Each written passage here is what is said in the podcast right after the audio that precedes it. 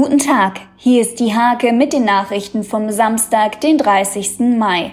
Hochzeiten und Bälle abgesagt, Konfirmationen verschoben. Geschäfte, die Gäste zu diesen Anlässen ausstatten, leiden derzeit sehr. So auch Hockemeier in Wietzen. Die fehlende Kundschaft sorgt für große Existenzängste. Das Oberlandesgericht in Hamm hat die Revision des Kreis Nienburgers im Blaulichtprozess verworfen. Somit muss der junge Mann, der im Mai 2016 einen Unfall mit vier Toten verursacht hat, eine Haftstrafe antreten. Julia Schmieter und Dirk Chipling haben sich am Freitag trotz Corona-Auflagen im Rehburger Rathaus das Ja-Wort gegeben.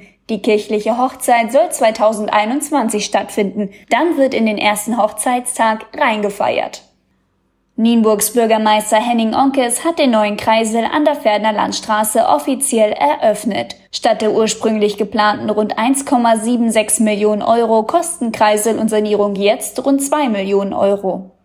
Die beste Verpflegung abseits des Platzes gibt es beim VfL Münchehagen. In Steimke ist der Kunstrasenplatz hingegen noch weiter gesperrt. Der SV Seppenhausen-Balge hat derweil einen Fangzaun aufgestellt, um die Autos der Spieler bei Schussübungen zu schützen. Diese und viele weitere Themen lest ihr in der Hake am Samstag oder unter www.diehage.de.